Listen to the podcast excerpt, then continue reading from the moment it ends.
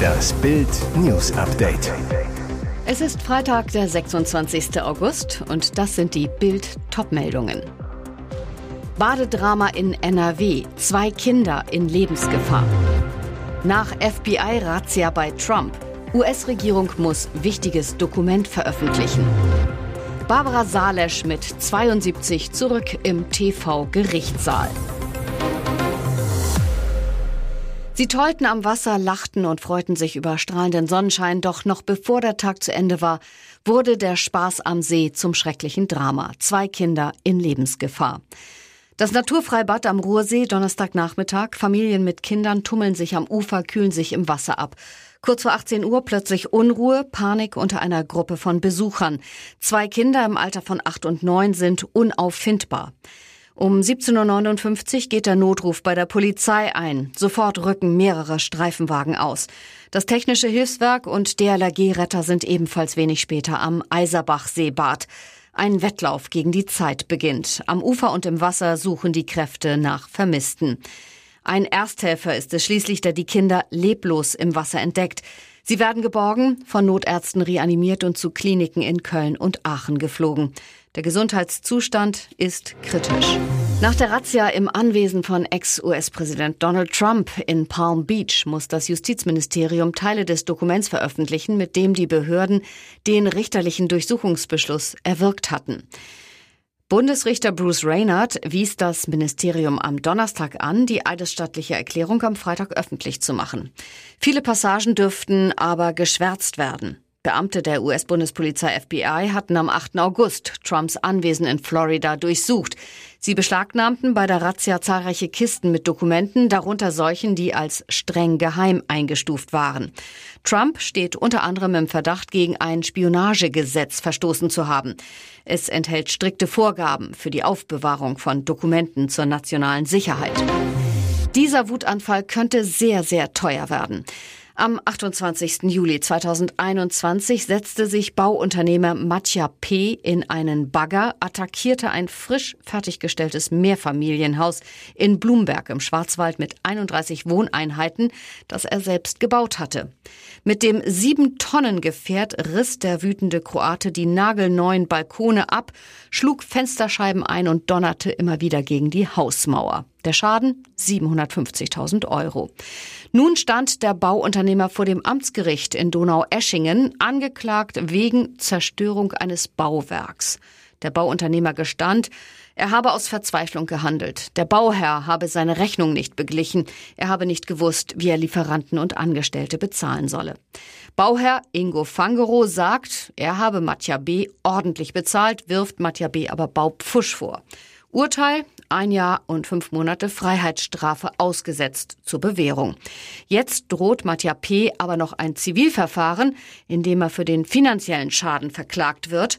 Der Bauträger fordert 2,6 Millionen Euro. Winnetou ist auch bei den öffentlich-rechtlichen erstmal abgemeldet. Auf Bildanfrage teilte die ARD mit, dass kein ARD-Sender Winnetou-Filme mehr spielt. Bereits im Jahr 2020 ließen die Anstalten die nötigen Lizenzen auslaufen.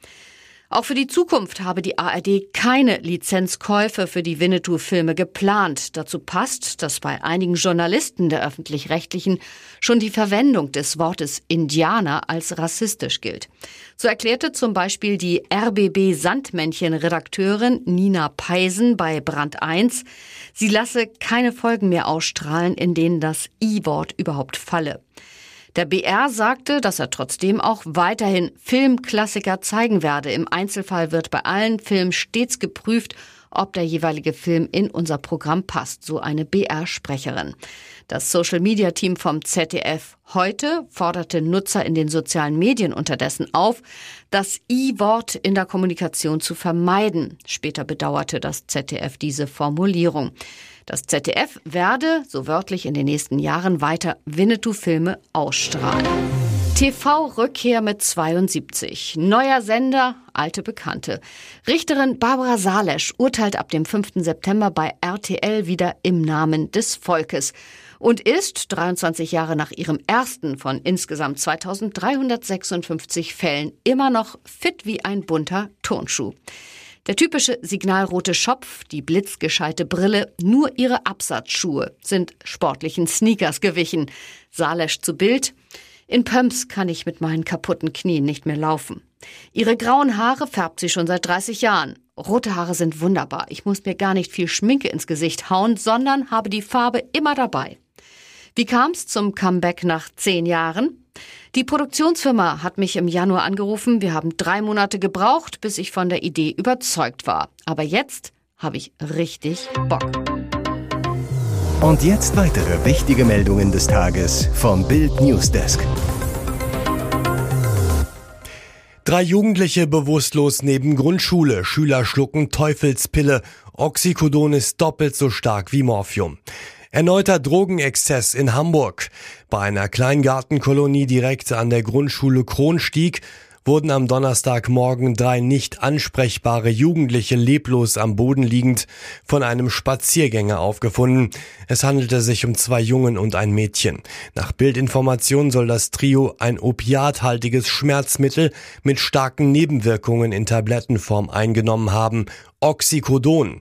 Es zählt zu den synthetischen Opioiden.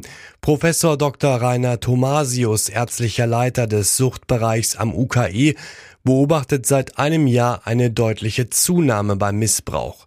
Oxycodon ist ein verschreibungspflichtiges Schmerzmittel, das klassisch in der Medizin gegen Tumorschmerzen eingesetzt wird, aber auch auf dem Schwarzmarkt erhältlich ist. In seiner Wirkung ist es noch stärker als Morphium, macht schnell körperlich abhängig. Mehr dazu lesen Sie auf Bild.de. Er verspottet Barca, Spanier schießen gegen Kahn. Der Losgott spielt verrückt, die Gruppen für die Champions League werden ermittelt und für Bayern gibt es ein Wiedersehen mit einem alten Bekannten. Bayern gegen Robert Lewandowski. Der Superstürmer, der in diesem Sommer seinen Verein verlassen hat, kommt mit seinem neuen Club wieder, spielt mit dem FC Barcelona gegen den deutschen Rekordmeister. Aber schon direkt nach der Auslosung gibt es erste Misstöne aus Spanien. Der Auslöser ist eine Szene, die während der Auslosung im TV zu sehen war. Als Barcelona in die Bayern-Gruppe kommt, wechselt die Kamera auf Bayern-Boss Oliver Kahn, der sich ein kurzes Grinsen nicht verkneifen kann. Die eigentlich harmlose und verständliche Reaktion nach dem verrückten Los gefällt in Spanien offenbar nicht jedem. Die Zeitung Sport meckert, Kahn spottet über Barca. Hintergrund der Attacke ist wohl das ewig lange Hickhack um den Lewandowski-Wechsel.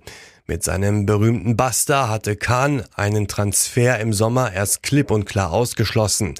Erst als die Katalanen ihr Angebot auf 45 Millionen Euro fix plus 5 Millionen Bonuszahlungen erhöht hatten, kassierte Kahn sein Buster wieder ein. Das sorgt wohl immer noch für schlechte Stimmung in Spanien. Kurve des Grauens. Strompreis knallt über 700 Prozent rauf. Noch vor einem Monat bestritt Bundeswirtschaftsminister Robert Habeck, dass es ein Problem mit unserem Strom gebe. Nur bei Gas würde es eng werden, sagte er. Auch Grünen-Parteichefin Ricarda Lang betonte mehrmals, nein, wir haben kein Stromproblem, nur ein Gasproblem. Von wegen. Anleger machen sehr deutlich, was sie von diesen Beschwichtigungen halten. Gar nichts. Der Gaspreis explodiert und da Gas auch zur Stromproduktion genutzt wird, verachtfachte sich der gehandelte Strom an der Energiebörse für Energie- und energienahe Produkte EEX in Leipzig binnen eines Jahres. Die Megawattstunde Strom zur Lieferung im Folgejahr kostete vor einem Jahr noch 81 Euro. Ein Jahr später liegt der Preis schon bei 655,50 Euro pro Megawattstunde. Ein Rekordhoch. Zum Vergleich, im langjährigen Mittel bewegt sich der Preis pro Megawattstunde zwischen 35 und 55 Euro. Die Stromversorger kaufen oft ein Jahr im Voraus Kontingente ein. Verteuerungen schlagen deshalb oft erst verzögert zu. Die hohen Börsenpreise sind allerdings ein heftiges Warnsignal, dass Verbraucher sich auf deutlich höhere Endkundenpreise einstellen müssen. Alles zur Kurve des Grauens lesen Sie auf Bild.de. TV-Star Joko Winterscheid, heimliche Hochzeit. Bei strahlendem Sonnenschein hat er Ja gesagt. Nach Bildinformationen hat TV-Star Joko Winterscheid am Donnerstagmittag seine langjährige Partnerin Lisa Sauer standesamtlich im Rathaus am Tegernsee geheiratet.